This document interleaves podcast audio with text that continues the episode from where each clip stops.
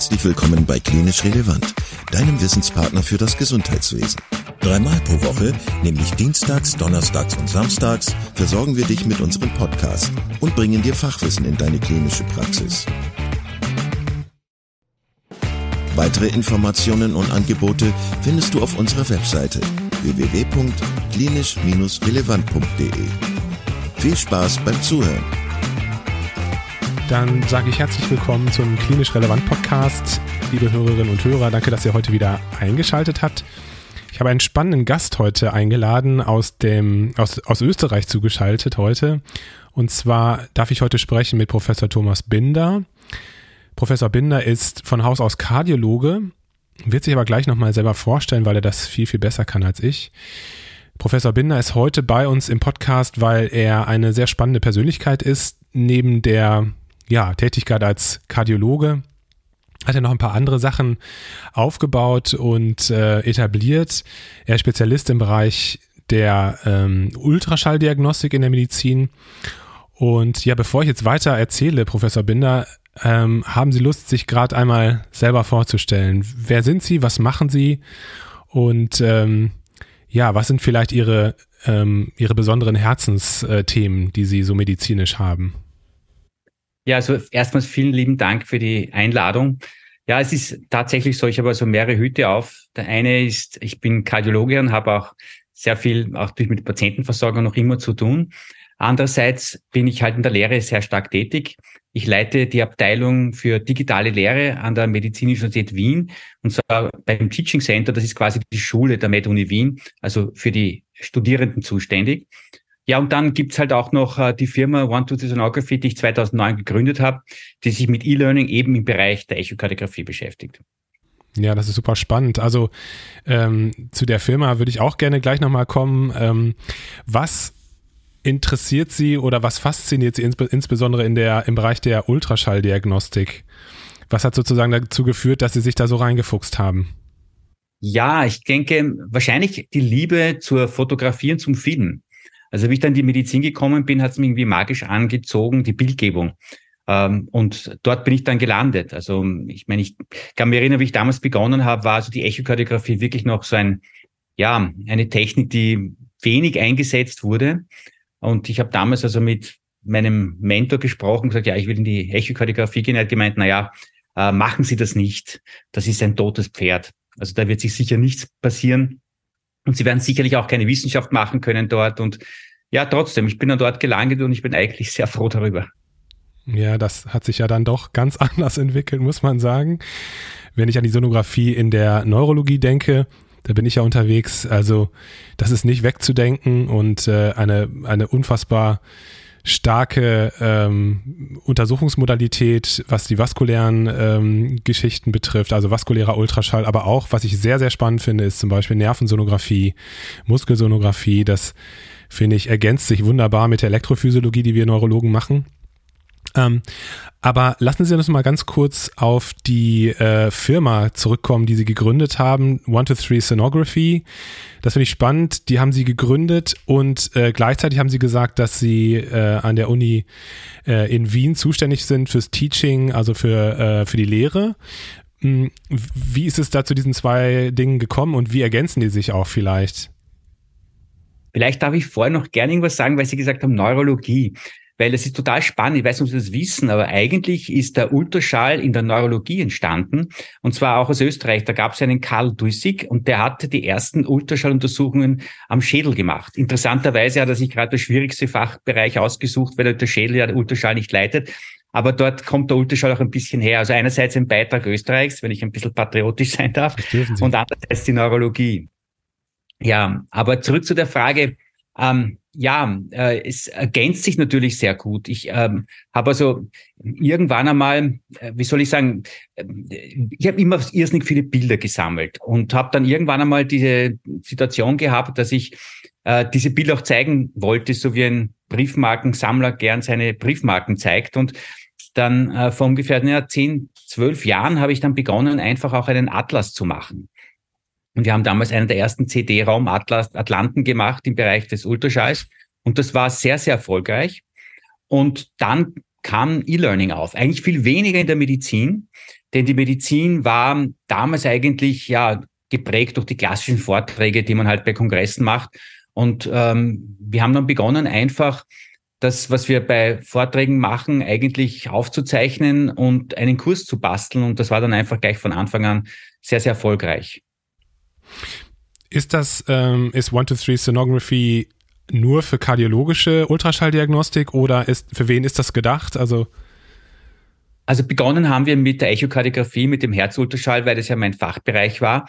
Aber wir haben mittlerweile auch viele andere Bereiche auch, äh, haben wir jetzt inkludiert. Also wir machen von der Gynäkologie, äh, Geburtshilfe, äh, muskuloskelettaler Ultraschall, sehr, sehr viel, äh, mittlerweile auch Point of Care. Vielleicht können wir darüber auch noch sprechen. Das ist ein ganz ein heißes Thema.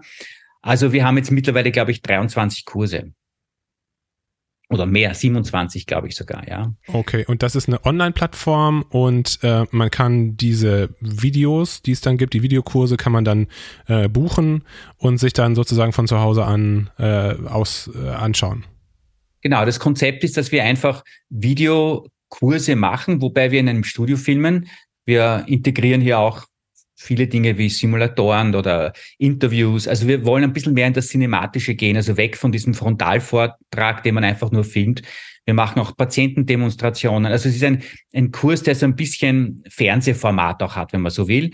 Äh, aber natürlich gespickt mit viel Informationen und das kann man dann online abrufen und bekommt dann auch ähm, Fortbildungspunkte. Ähm, die Kurse sind unterschiedlich lang in Abhängigkeit vom Thema jeweils. Ja, und Sie haben es gesagt, es ist äh, mittlerweile interdisziplinär, das heißt, ähm, dass auch neurologische Themen möglicherweise sich da finden. Ich glaube, ich habe äh, Karotiden, also extrakranieller Duplex, das habe ich schon gesehen. Ähm, und Sie haben gesagt, gynäkologische Diagnostik ist damit drin, muskuloskelettaler Ultraschall, also buntes, ähm, äh, bunte Tüte sozusagen. Und Sie haben gerade von Point of Care äh, Diagnostik gesprochen. Was verbirgt sich dahinter?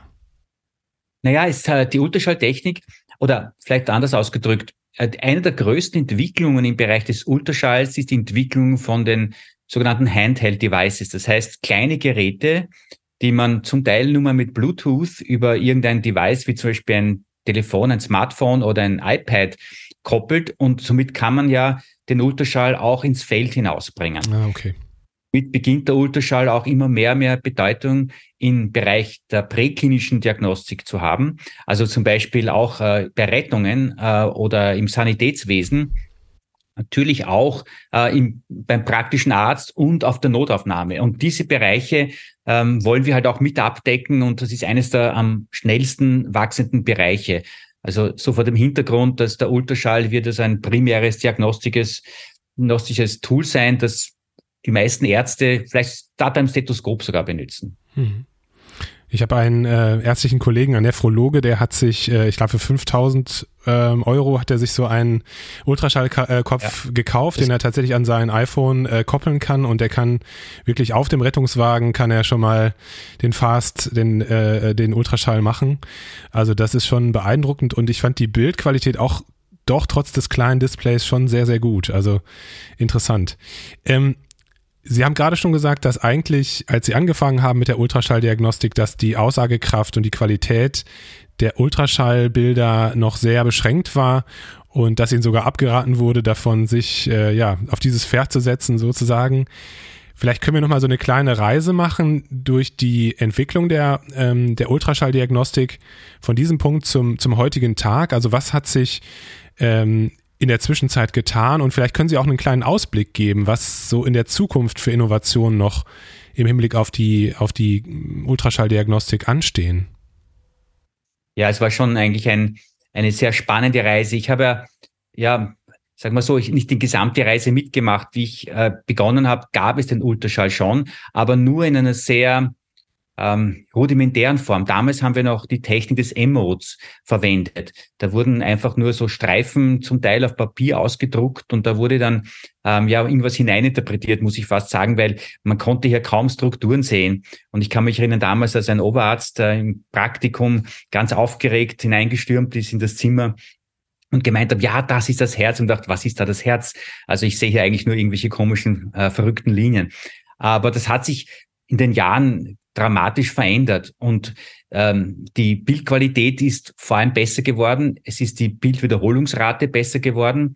Also es ist nicht mehr so wie ein Radarbild, wo jetzt alle vielleicht äh, Sekunden einmal irgendein Bild entsteht, sondern wir haben Bildwiederholungsraten ähm, routinemäßig schon von vielleicht zwei bis 300 Bilder pro Sekunde. Das muss man sich vorstellen.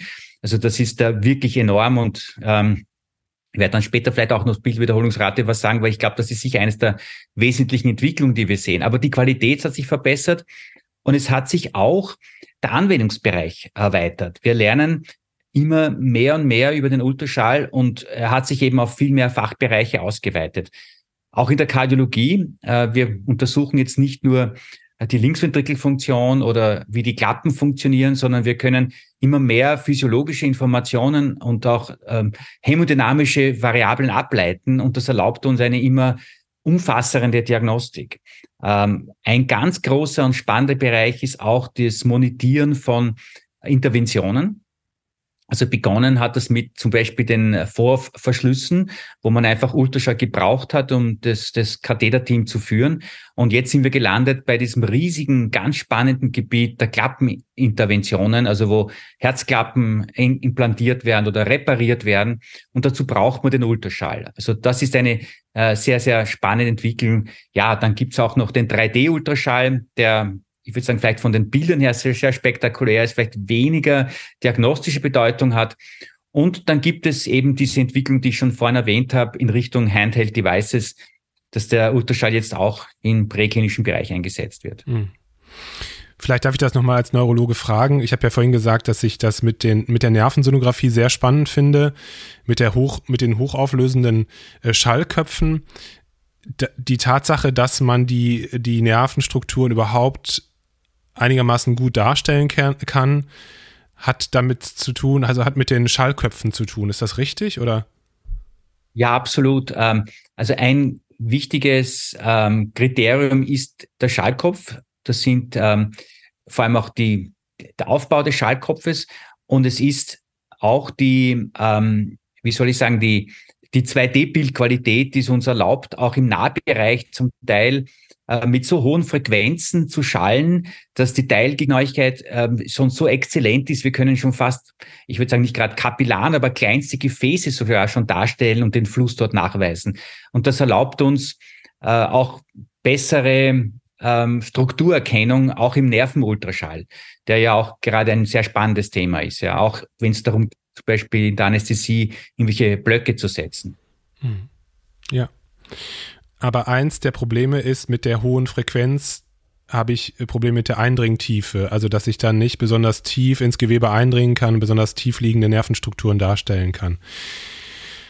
Gut, sehr spannend. Ähm, Sie haben gerade schon das Thema Echokardiographie angesprochen. Das ist Ihr Steckenpferd. Äh, da, da kennen Sie sich sehr gut aus. Hm, vielleicht können wir das nochmal ein bisschen anreißen für die Hörerinnen und Hörer. Mich würde noch mal kurz äh, interessieren, vielleicht können Sie rekapitulieren, bei welcher, also welche Indikationen man so grundsätzlich hat, um äh, die Herz-Ultraschalluntersuchung durchzuführen und welche Stärken die Ultraschalluntersuchung vom Herzen hat überhaupt. Und dann gibt es ja zwei verschiedene grundlegende ähm, Techniken, wenn ich das richtig als Neurologe sagen darf einmal die transtorakale Variante und die ähm, transösophageale Variante. Vielleicht können Sie da auch noch mal was zu sagen, wann man welche, ähm, welche Form des Ultraschalls wählt. Ja, also vielleicht vorweg, also die Echokardiographie, das ist der Name für den Herzultraschall, ist das zentrale bildgebende Verfahren in der Kardiologie. Also ohne Echo geht es in fast keinem Bereich äh, der Kardiologie. Natürlich ist der Schwerpunkt in der Beurteilung der Funktion des Herzens, aber auch in der Funktion der Klappe, also zum Beispiel Undichtigkeiten oder Stenosen kann man äh, nicht nur detektieren, sondern auch quantifizieren. Äh, auch bei entzündlichen Erkrankungen ganz wichtig, zum Beispiel die Endokarditis oder Perikarditis oder Myokarditis.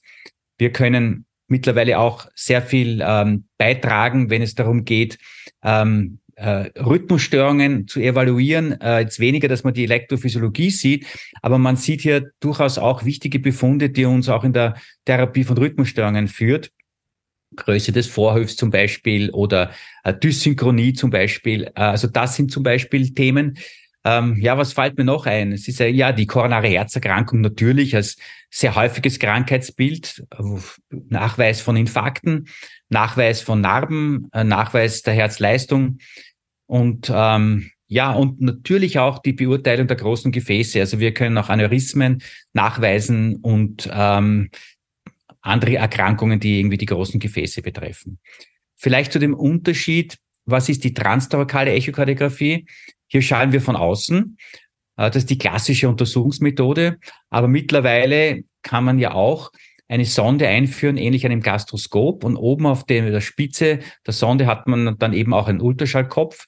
Und somit können wir ähm, aus nächster Nähe zum Herzen das Herz eben schallen.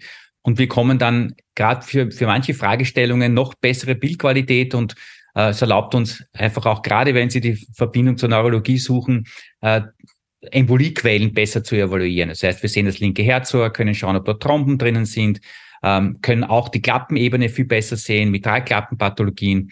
Äh, und diese Methode können wir auch dann einsetzen, zum Beispiel am Kathetertisch. Wenn die Patienten Narkose sind, kriegt eine Sonde eingeführt und wir können Prozeduren zum Beispiel monitieren. Mhm. Ja. Das heißt, die transösophageale Variante würde man dann wählen, wenn man ja tiefergehende, also wortwörtlich tiefergehende Informationen braucht, also insbesondere mit der Frage nach kardialen ähm, Emboliequellen ähm, einfach weil anatomisch dann viel weniger so im Weg liegt, wenn man, wenn man von, von, äh, von, dem, von der Speiseröhre ausschallen würde, richtig? Also es gibt ähm, ein paar Indikationen, wo wir die TE-Untersuchung ganz dringend brauchen. Das ist bei der Nachweis einer kardialen Emboliequelle, zum Beispiel, ob ein offenes Foramen ovale da ist, ob ein Vorthrombus da ist und besonders gut kann man ähm, auch Vegetationen sehen im Rahmen einer Endokarditis. Und das sind so die die Hauptgründe. Es gibt noch viele andere auch noch, aber bei speziellen Fragestellungen würden wir dann eben weitergehen und auch eine transesophageale Untersuchung machen. Was mir jetzt schon mehrfach aufgefallen ist, wenn ich den Kardiologen über die Schulter geschaut habe bei der Echokardiographie, ist, dass auch eine EKG-Ableitung mitläuft. Welchen Hintergrund hat das? Ja, eigentlich einen praktikablen. Wir schreiben ja nicht wirklich ein EKG, aber es ist äh, viel einfacher, die Bilder zum kardiolalen Zyklus zuzuordnen, wenn wir mit eine laufen haben. Und es hat auch den Vorteil, wenn wir Bilder speichern, speichern wir immer Loops ab. Und wenn jetzt wir das EKG getriggert machen, laufen die einfach runter und somit können wir dann einfach ein Loop immer wieder hintereinander sehen und haben den Eindruck, dass ähm, die Untersuchung läuft fortdauernd. Mhm. Können wir noch mal kurz besprechen, bei welchen Patienten würden Sie überhaupt sagen, also Sie haben ja gesagt, dass die Echokardiographie die zentrale bildgebende Untersuchungsmodalität in der Kardiologie ist. Bei welchen Patienten lohnt es sich, ein Echo, ein Herzecho zu machen überhaupt? Also was wären so klassische Indikationen dafür? Ja, es gibt natürlich sehr viele, wie ich vorhin erwähnt habe. Es gibt kaum einen Grund, kein Echo zu machen. Also wenn ich so an unsere Patienten denke, ich kenne kaum eine Patientengruppe, die nicht ein Echo braucht. Ähm, aber wenn wir jetzt von der Häufigkeit äh, vorgehen, sicherlich sind es einmal die äh, Hypertoniker, weil wir hier mal feststellen können, ob sie eine Linkshypertrophie haben, also ob der Herzmuskel verdickt ist. Und zweitgrößte Gruppe sind sicherlich die KK-Patienten, also koronare Herzerkrankungen. Und hier im Rahmen des Akutinfarktes, um die Größe des Infarktes einmal festzulegen, um das Risiko des Patienten besser einzuschätzen, aber auch bei Patienten, die schon einen durchgemachten Infarkt haben, damit wir einmal auch beurteilen können, wie groß ist äh, die Schädigung des Herzens, äh, wie gut ist die Restfunktion äh, und dann äh, auch assoziierte Probleme entdecken, zum Beispiel hat er jetzt eine Komplikation eines Herzinfarkts? Äh, geht das Herz auf gut Deutsch aus dem Leim? Also das ist die zweite große Gruppe. Und dann sind es die Klappenpatienten. Hier vor allem die Ortenstenose, die ja eigentlich mittlerweile ja die dritthäufigste kardiologische Erkrankung geworden ist. Wir werden alle älter und mit Zunahme des Alters sind wir auch immer mehr und mehr Aortenstenosen. Äh, und dort ähm, brauchen wir die Echokardiographie nicht nur um die Diagnose zu sichern, sondern auch um den Schweregrad festzulegen. Das wären jetzt die drei großen Gruppen. Aber ich könnte ja jedes Krankheitsbild aufzeichnen ähm, und es spielt bei jeder Erkrankung eine wichtige Rolle. Und das Gute ist, dass es ja eine Untersuchung ist, die keinerlei Risiko für den Patienten darstellt und eine Untersuchung, die man jederzeit wiederholen kann, die man bettzeitmäßig machen kann. Äh, das ist ja ein großer Vorteil, dass man auch mit dem Gerät zu den Patienten hinfahren kann und so, beziehungsweise das Handy mitnehmen kann. Ich sage immer, das größte Risiko hat der Untersucher selbst, weil das Problem, mit dem wir häufig konfrontiert sind, dass wir bewegungsassoziierte ähm, Probleme bekommen. Das heißt Haltungsprobleme beim Untersuchen. Also das ist tatsächlich ein Thema. Ein hoher Prozentsatz von Leuten, die sehr viel schallen, bekommen irgendwann einmal Schulterprobleme oder Armprobleme oder Rückenprobleme. Also es ist weniger der Patienten gefährdet als eigentlich äh, der Arzt oder der Untersucher. Interessant. Ja, meine Frau erzählt das auch immer. Sie ist äh, Gynäkologin und hat häufig, äh, wenn sie abends nach Hause kommt, hat sie Schulter-Nackenschmerzen. Ähm, ich wollte Sie fragen, Sie haben gesagt, dass man ähm, zum Beispiel eine Hypertrophie der äh, kardialen Muskulatur feststellen kann. Das heißt, man würde sich morphologisch wirklich die Muskulatur im Querschnitt darstellen und würde die ausmessen, wie, wie dick die ist zum Beispiel und könnte dann auch entsprechende Indizes bilden oder wie macht man das? Äh, ganz genau. Also wir machen Standardschnitte und in diesen Standardschnitten messen wir vor allem die Dicke des Septums, also des interventrikulären Septums aus und da gibt es Normwerte. Und wenn er über einen gewissen Messwert hinausgeht, dann sprechen wir von einer Linkshypertrophie. Mhm. Und wenn Sie von den Klappen sprechen, jetzt auch ganz basal gefragt, ich weiß, das ist jetzt sehr äh, unmedizinisch vielleicht, aber würde man dann die Öffnungen der, der Klappen ausmessen oder würde man Druckgradienten ausmessen? Wie, nee, das kann man ja wahrscheinlich gar nicht, sondern man kann ja die Flüsse wahrscheinlich dann ausmessen. Äh, erklären Sie mir das bitte. Also genau wie Sie gemeint haben, äh, wir würden Druckgradienten messen, zum Beispiel bei einer Verengung Aortenklappe zum Beispiel, ähm, hat man einen Druckgradienten und dann kommt es an der Klappe zu einer Flussbeschleunigung. Und diese Flussbeschleunigung können wir mit der Doppler-Methode messen und die dann umlegen in den Druckgradienten und die Höhe des Druckgradienten äh, entspricht wiederum dem Schweregrad der Stenose. In anderen Worten, umso höher der Druckgradient ist, umso höher die Stenose. Bei den Undichtigkeiten der Klappen ist es ein bisschen schwieriger. Da benutzen wir den Farbdoppler. Der erlaubt es uns, tatsächlich den Rückfluss, also diese Jets, die Regulation zu sehen. Und anhand äh, ein paar qualitativer, aber auch quantitativer Parameter können wir dann den Schweregrad feststellen. Und darüber hinaus sehen wir im 2D-Bild, also im tatsächlichen Bild auch, ob irgendwelche morphologischen Veränderungen vor sind. Also zum Beispiel eine abgerissene Klappe oder ob zum Beispiel die Klappe verdickt ist und äh, verkalkt ist. Mhm. Können wir noch mal kurz über das PFO, also das persistierende Foramen ovale sprechen? Das ist ja auch, ich weiß nicht, ob berechtigt oder unberechtigt, zumindest äh, kardiologisch, neurologisch immer mal wieder Thema. Ähm, ist das möglich, das PFO transtorakal nachzuweisen oder brauche ich dafür zwingend ein TEE? E? Ja, auch eine sehr gute, sehr oft gestellte Frage. Das PFO ähm, erstmal ein PFO ist relativ häufig. 30 Prozent der Bevölkerung hat ein offenes Foramen ovale. Also es verschließt sich nicht bei jedem nach der Geburt und hat in den meisten Fällen ja gar keine Bedeutung. Ähm, der Nachweis gelingt einerseits durch den Farbdoppler, andererseits aber durch Kontrastmittel auch. Ähm, wenn ich jetzt äh, den Farbdoppler als die Methode, die ich routinemäßig einsetze, verwende, werde ich durchaus äh, ein PFO auch von translokal nachweisen können, aber die Sensitivität ist relativ gering. Äh, mit der zusätzlichen Gabe eines Kontrastmittels erhöhe ich schon die Wahrscheinlichkeit, ein PFO zu detektieren. Aber ich bin bei beiden Methoden nicht annähernd so gut wie die transösophageale Echokardiographie. Das heißt, wenn es wirklich, wie wir in Österreich sagen, um die Wurst geht, müsste man ein TE machen, um dann mit Farbe, Morphologie und Kontrastmittel das PFO wirklich nachzuweisen. Ja, einverstanden. Eine letzte Frage, die ich habe. Also das, was ich auch so aus der Ferne mitbekomme, ist, dass äh, Herz-MRT-Untersuchungen immer mehr an Bedeutung gewinnen oder immer häufiger durchgeführt werden. Sie haben gesagt, dass aus Ihrer Sicht das äh, Herzultraschall so eine zentrale äh, Methode ist, äh, um ganz viele Fragestellungen zu beantworten. Wo sehen Sie die Stärken der, des Cardio-MRTs beziehungsweise die Schwächen des Cardio-MRTs, wenn man das jetzt vergleicht mit dem Herzultraschall? Ja, also die anderen bildgebenden Verfahren und hier vor allem auch die MRT, aber auch das CD, das mittlerweile auch immer besser wird, äh, ergänzen sich. Diese Methoden, würde ich sagen, sind komplementär. Natürlich ist es so, dass die Echokardiographie den großen Vorteil hat, dass es beidseitig ist. Wir können es eben, wie gesagt, auch im Feld einsetzen, ähm, während die MRT und CT-Untersuchungen durch aufwendigere Verfahren sind, die auch nicht wirklich überall verfügbar sind. Ähm, es ergibt sich aber schon bei manchen Fragestellungen äh, Vorteile von der MRT-Untersuchung. Wir können zum Beispiel bei einer Myokarditis besser feststellen, ob dort irgendwo eine ähm, wir sagen Late Enhancement ist, das heißt irgendwo ein Defekt, eine Stelle ist, die entzündet ist oder ein Ödem ist. Wir können auch bei komplexen Pathologien manchmal auch mit dem MR mehr Informationen rausbekommen. Wir können mit dem CD zum Beispiel die Herzkranzgefäße sehen. Das können wir mit dem Echo nicht. Also es, äh, ich würde sagen, es ergänzen sich diese unterschiedlichen Methoden. Das heißt, mein Eindruck, dass sich das möglicherweise so ein bisschen den Rang abläuft, das ist eigentlich falsch, sondern es sind einfach zusätzliche Informationen, die ich durch die CT- oder MRT-Diagnostik äh, des Herzens bekommen kann. Ist vor allem auch so, dass sich die Echokardiographie fast mehr verbreitet auch in den, die Richtung, die ich schon vorhin erzählt habe, nämlich in den präklinischen Bereich. Also vielleicht eine ganz spannende Entwicklung, die wir jetzt sehen.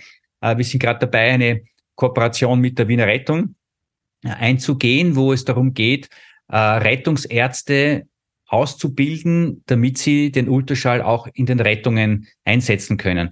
Und das ist ein ganz ein spannendes Feld, weil ähm, die, die, die, der Ultraschall dort wirklich einen großen Unterschied machen kann. Und das ist ähm, durchaus auch bei der, bei der Wiederbelebung, bei der Reanimation, aber auch in der Entscheidung, ob ein Patient jetzt ins Spital gebracht werden muss oder nicht, äh, und um vor allem einmal die ersten Schritte einleiten zu können. Also da kann eine, eine MR oder ein CD natürlich nicht mithalten.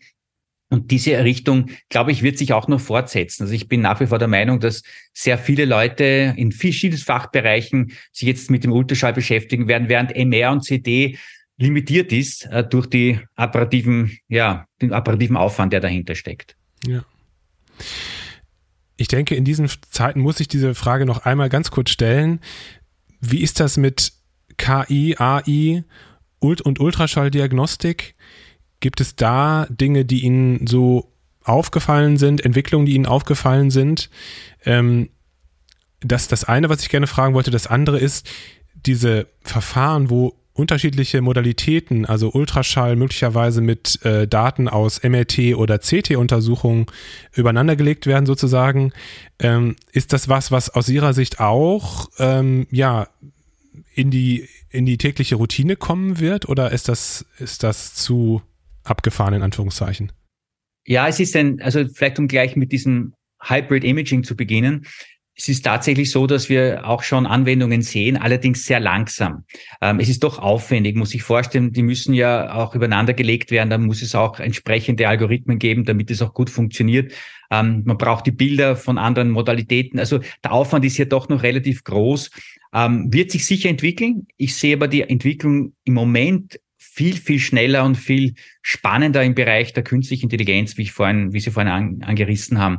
Ähm, da ist sicherlich ähm, im Moment extrem viel Interesse einerseits von der Ultraschallindustrie, die diese Algorithmen immer mehr und mehr auch einbauen in die Geräte. Das heißt, automatische Vermessungen, das heißt, automatische Bilderkennung, jetzt zumindest im Sinne von welche Schnitte habe ich, also nicht schon die Diagnose, aber zumindest äh, müssen Sie sich so vorstellen, Sie machen jetzt dann, weiß nicht, eine Untersuchung aus 50 Schnitten und äh, das Gerät erkennt schon, welche Schnitte wohin gehören und kann dann eine komplette Analyse durchführen, was die Messwerte betreffen zum Beispiel. Das wäre also eine Richtung, in die das Ganze geht.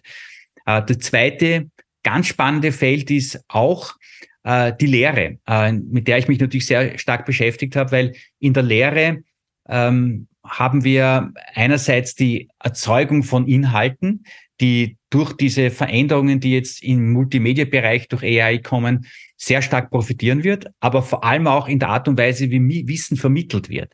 Also ich denke, dass vieles von, von, der, von dem, was wir heute machen, äh, in 10, 15 Jahren wirklich äh, ja, altertümlich ausschaut, würde ich sagen. Äh, damit man sich das vielleicht besser vorstellen kann, ähm, wir bauen gerade an einem, einem AI-Chatbot, ähm, der es uns erlaubt, alle unsere Informationen, die wir in den Kursen haben, zugänglich zu machen und zusätzlich auch noch die Bilddaten dazu zu haben. Also Sie können sich vorstellen, Sie gehen zum Beispiel in einen Chatbot und Sie stellen eine Frage, dann bekommen Sie nicht nur einen Text, sondern Sie bekommen auch die dazugehörigen Bilder, die zugehörigen Videos. Und wenn Sie wollen, können Sie sogar eingeben, machen Sie mir einen Kurs. Das heißt, äh, der Chatbot kann Ihnen durchaus auch schon einmal ein komplettes Lehrbuch schreiben oder einen Videokurs produzieren. Also das sind zwar jetzt im Moment noch ähm, Dinge, die äh, in Entwicklung sind, aber diese Dinge werden mit Sicherheit kommen und nicht nur jetzt äh, im Ultraschallbereich, sondern ich würde sagen in der Lehre ganz allgemein. Also es werden diese ganzen multimodalen äh, Methoden werden zusammenfließen und werden einfach eine viel höhere Flexibilität erlauben. Ich glaube, da freue ich mich drauf. Das hört sich sehr spannend an. Vielen, vielen Dank, dass Sie sich heute Zeit genommen haben. Wir haben so einen kleinen Ritt gemacht durch äh, viele verschiedene Themen, aber ich fand es sehr, sehr spannend, sehr interessant mit Ihnen zu sprechen. Und äh, ja, ich glaube, ich würde mich freuen, wenn Sie nochmal in den Podcast kommen würden. Ja, ich würde mich sehr freuen. Dankeschön jedenfalls für die ganz liebe Einladung. Ähm, ja, und liebe Grüße nach Essen. Vielen Dank zurück. Grüße nach Österreich. Und äh, ja, einen schönen Abend noch Ihnen. Herzlichen Dank. Dankeschön. Vielen Dank, dass du heute wieder zugehört hast und unser Gast gewesen bist. Wir hoffen sehr, dass dir dieser Beitrag gefallen hat und du etwas für deinen klinischen Alltag mitnehmen konntest. Wenn dem so sein sollte, dann freuen wir uns sehr über eine positive Bewertung bei Apple Podcasts. Falls du Lust hast mitzumachen und es einen Themenbereich gibt, in dem du dich besonders gut auskennst, dann melde dich doch gerne unter kontakt@klinisch-relevant.de. Gleiches gilt, wenn du Themenvorschläge oder konstruktive Kritik für uns hast. An dieser Stelle auch der Hinweis auf unseren Newsletter, den du unter www.klinisch-relevant.de abonnieren kannst und der dich immer auf dem Laufenden hält. Wenn du dich für unseren Newsletter einträgst, bekommst du einen 5-Euro-Gutschein, mit dem du in unserer Fortbildungsakademie einkaufen kannst. Wir wünschen dir jetzt bis zum nächsten Mal eine gute Zeit und freuen uns, wenn du bald wieder einschaltest. Pass auf dich auf, bleib gesund. Bis zum nächsten Mal. Ciao.